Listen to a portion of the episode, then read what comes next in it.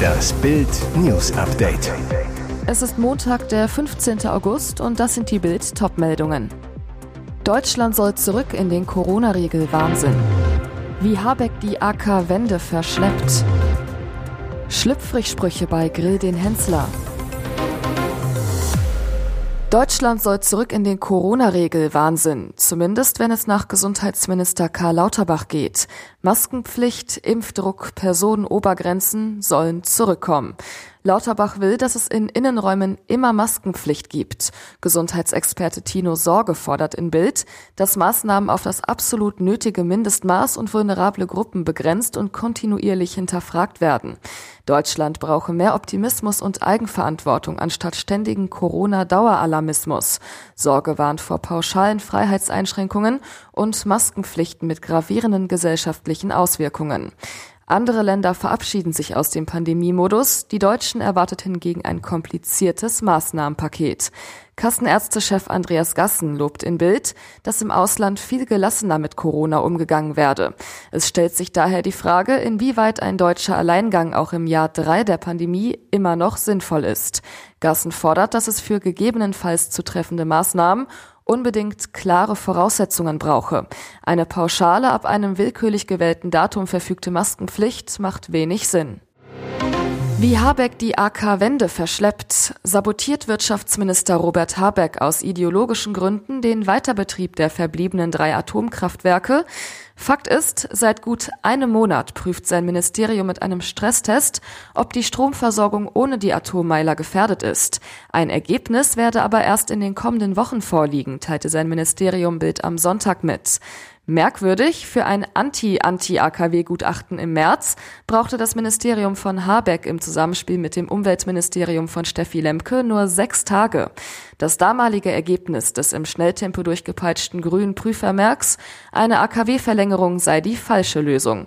Der Verdacht, um die Laufzeitverlängerung doch noch zu verhindern, bummelt Habeck jetzt. Denn ohne neues Gutachten können auch keine neuen Brennstäbe bestellt und eingebaut werden. Die Kraftwerke müssten dann abgeschaltet werden.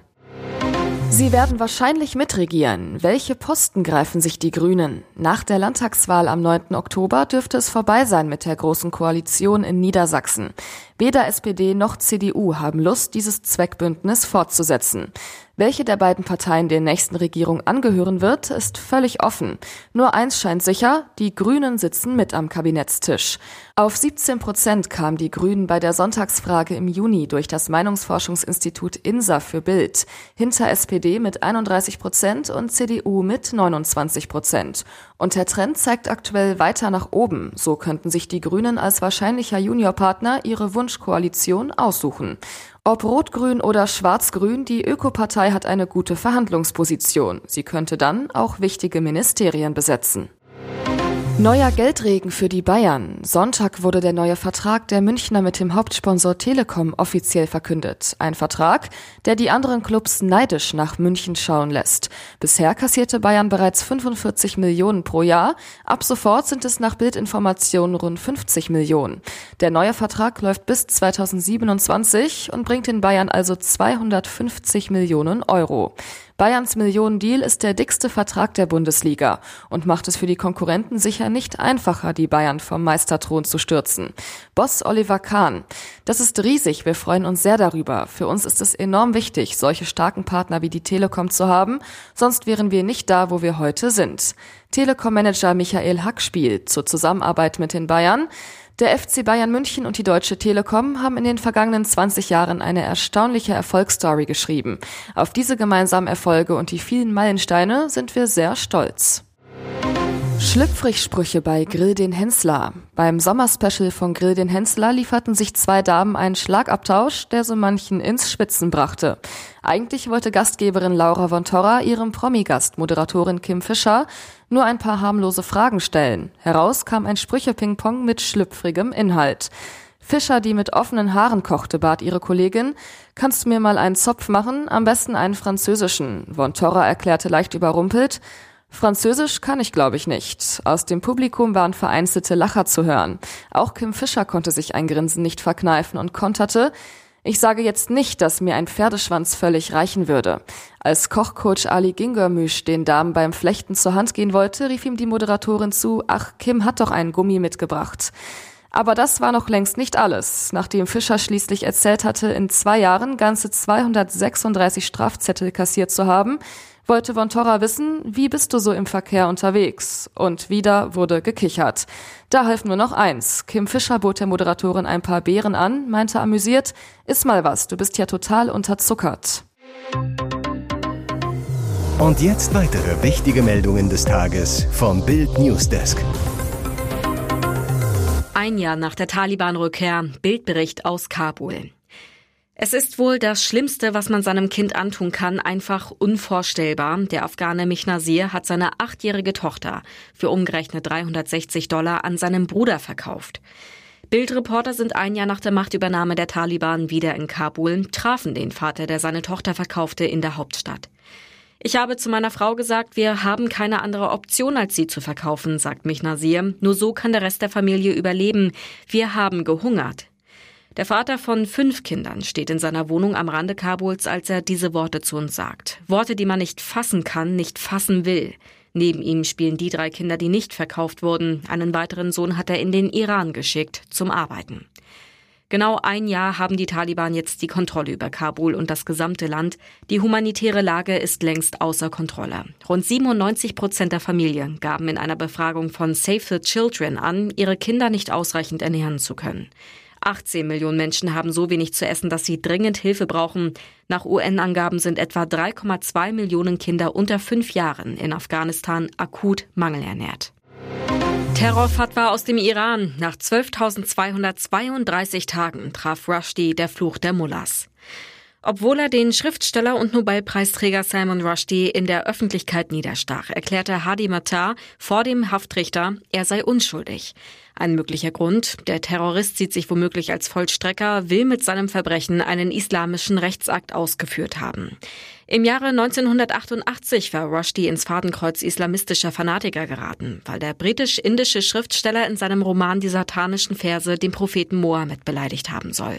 Fanatische Muslime setzen eine Million Dollar Kopfgeld auf Rushdie aus. Demonstranten fordern seinen Tod. Am 14. Februar 1989 verhängte der iranische Ayatollah Khamenei dann seine berüchtigte Fatwa. Er forderte alle Muslime auf, all jene zu töten, die an der Veröffentlichung des Buches beteiligt waren. Seitdem wird Salman Rushdie bei jedem Schritt beschützt, doch nach über 33 Jahren, nach 12.232 Tagen traf ihn der Mordfluch der Terrormullahs. Als Rushdie in Chautauqua im US-Bundesstaat New York ausgerechnet über verfolgte Künstler sprechen wollte, stach der Attentäter auf ihn ein, traf Hals, Leber, Arm und Auge. Rushdie kämpfte um sein Leben. Inzwischen ist er außer Lebensgefahr, wird nicht mehr künstlich beatmet und kann sprechen. Bayern-Star mit Stehauftreffer gegen Wolfsburg. Die Fußballwelt staunt über dieses Musiala-Tor. So wird der FC Bayern München langsam zum FC Bayern Musiala. Bayern schlägt Wolfsburg 2 zu 0, bleibt Tabellenführer. Eine halbe Stunde lang lässt der Rekordmeister den VfL zappeln. Dann macht Bayern ernst und wieder schlägt Jamal Musiala zu. Sein 1 zu 0 allein ist das Eintrittsgeld wert. 33. Minute. Musiala bekommt von Müller rund 20 Meter vorm Tor den Ball. Mit einer blitzschnellen Drehung tanzt er gleichzeitig Wimmer und Lacroix Lacroix aus, schlängelt sich zwischen beiden Wolfsburgern hindurch. Dabei kommt er etwas ins Straucheln, lässt sich aber nicht fallen, sondern rappelt sich gleich wieder hoch und dann nimmt Musiala Maß aus 17 Metern zieht er mit rechts ab. Der Ball schlägt flach unten links im VfL-Kasten ein. Das Steh auf Männchentor. Die Serie hält an. Musiala trifft auch im dritten Pflichtspiel der Saison, erzielt sein 14. Bundesligator insgesamt. Damit schnappt er sich den Rekord von Uli Hoeneß. Unter allen U20-Spielern des FC Bayern traf kein anderer Spieler so oft wie der Nationalspieler. Fast Prügelei nach fiesem Handshake. Tuchel rastet komplett aus.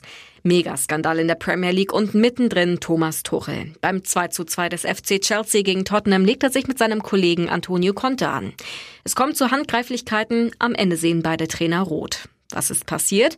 Nach der Chelsea-Führung kracht es beim Ausgleich zum ersten Mal. 68. Minute. Bentancur räumt Havertz ab. Shiri Taylor lässt weiterspielen. Heubier kommt an den Ball, trifft zum 1 zu 1. Folge? Conte jubelt exzessiv über das Tor und Tuchel rastet total aus. Der Ex-Dortmunder baut sich vor dem Italiener auf. Taylor und seine Assistenten haben große Mühe, die Trainer auseinanderzuhalten. Beide sehen gelb. 70. Minute. James erzielt das 2 zu 1 für Chelsea. Tuchel sprintet jubelnd die Linie entlang. Bald die Fäuste. Dann kommt die Nachspielzeit. 96. Minute. Nach einer Ecke ist Tottenham Knipser Kane zur Stelle, köpft das 2 zu 2.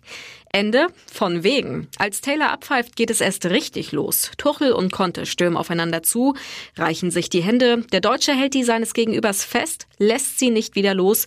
Die Trainer sind kaum zu trennen, es kommt zu Rudelbildung. Taylor zeigt Tuchel und Conte rot. Weitere spannende Nachrichten, Interviews, Live-Schalten und Hintergründe hört ihr mit Bild TV Audio. Unser Fernsehsignal gibt es als Stream zum Hören über TuneIn und die TuneIn-App auf mehr als 200 Plattformen, Smart Speakern und vernetzten Geräten.